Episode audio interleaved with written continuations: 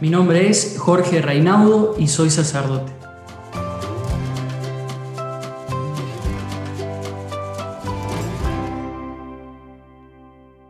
¿En qué consiste tu trabajo de sacerdote, Jorge?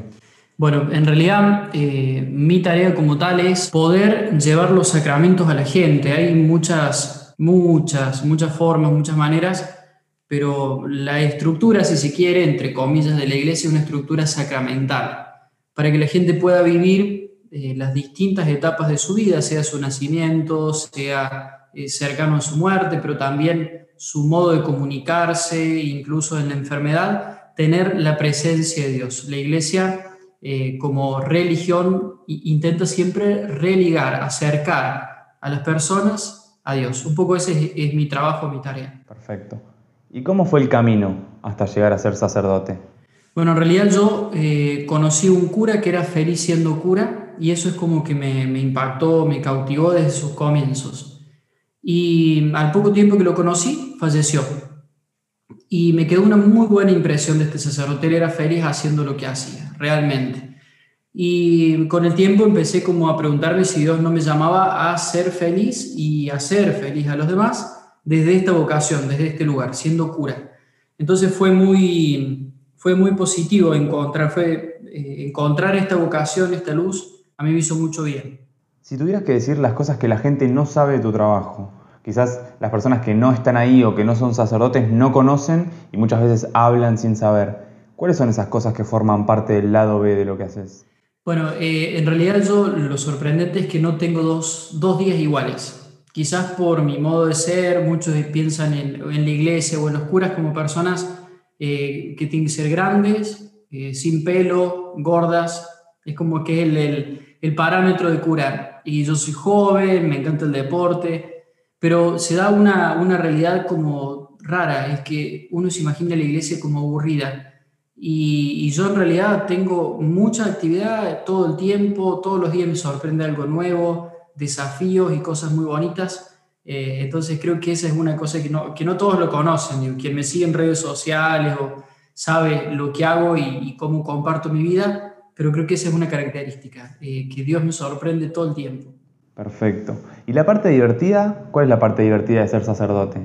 La parte divertida. Eh, yo creo que en esto de acercar a Dios a la gente y la gente a Dios, que decía al comienzo, eh, siempre me, pasa y es algo muy bonito, que uno va descubriendo personas a lo largo del, de mi parroquia, pero también del mundo, y en ese compartir con la gente surgen un montón de cosas. Eh, de todo tipo, de todo tipo, cosas que te llaman la atención, que decís yo esto no lo haría, o, o que piensan de un modo y, que vos decís esto ya hace tiempo que no se piensa más así, y bueno, vas encontrándote con gente que tiene distintos modos de vivir la fe, pero también de vivir la vida, que, que es, que es lo mismo, que la fe va acompañando la vida. Entonces, eh, tengo muchas eh, como como recuerdo o noticias de, de, estos momentos así precisos, ¿no? de, encuentros con personas. Soy cordobés, entonces eh, el humor es como que nos, va bien, nos lo llevamos adentro y lo he compartido un montón de veces así. He metido la pata un montón de veces, por ejemplo, no sé, he ido a dar bendición eh, a una persona que creía que estaba embarazada y no, y bueno, he metido la pata mil veces con cosas así. Eh, entonces yo siempre me vuelvo la experiencia, me vuelvo con, con, la experiencia de ese encuentro. Buenísimo. Y si ahora te digo que hay un cuarto mágico donde vos puedes entrar siendo Jorge sacerdote y puedes salir siendo cualquier otra cosa que elijas, ¿qué elegirías y por qué? Bueno, yo creo que lo, primero, así, lo primero que se me viene es que yo saldría siendo cura, pero que tiene que ver con que volvería a elegir lo que hago. En el caso de que no existiera lo que hago, le, complico un poco más, ¿no? Es decir, eh, a ver, eh, puede ser cualquier cosa menos cura porque no hay, no, hay, cura, no existe. Yo sería, sin lugar a dudas, comunicador. Creo que me sale espontáneamente, me gusta y soy muy creativo en lo que hago. Entonces, eh, creo que con eso me iría bien y me gustaría llevarlo adelante. Maravilloso. ¿Qué te enseñó para la vida ser sacerdote? Eh, mira, muchas cosas. Yo estuve mucho tiempo estudiando, pero además de, estudiar, creo que hay una preparación del corazón. Hoy, eh, después de ordenado de cura, yo creo que lo que más me enseñó es a no juzgar ni condenar a las personas, porque cada uno tiene su historia, tiene su dolor, tiene sus, sus alegrías, las cosas que le salen y las que no.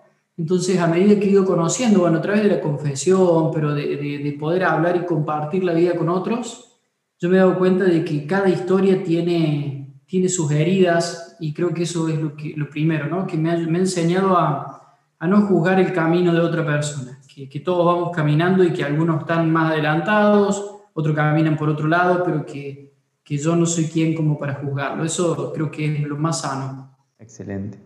Y si te pido que me describas ser sacerdote en una sola oración, ¿cuál sería? Ser feliz haciendo felices a los demás.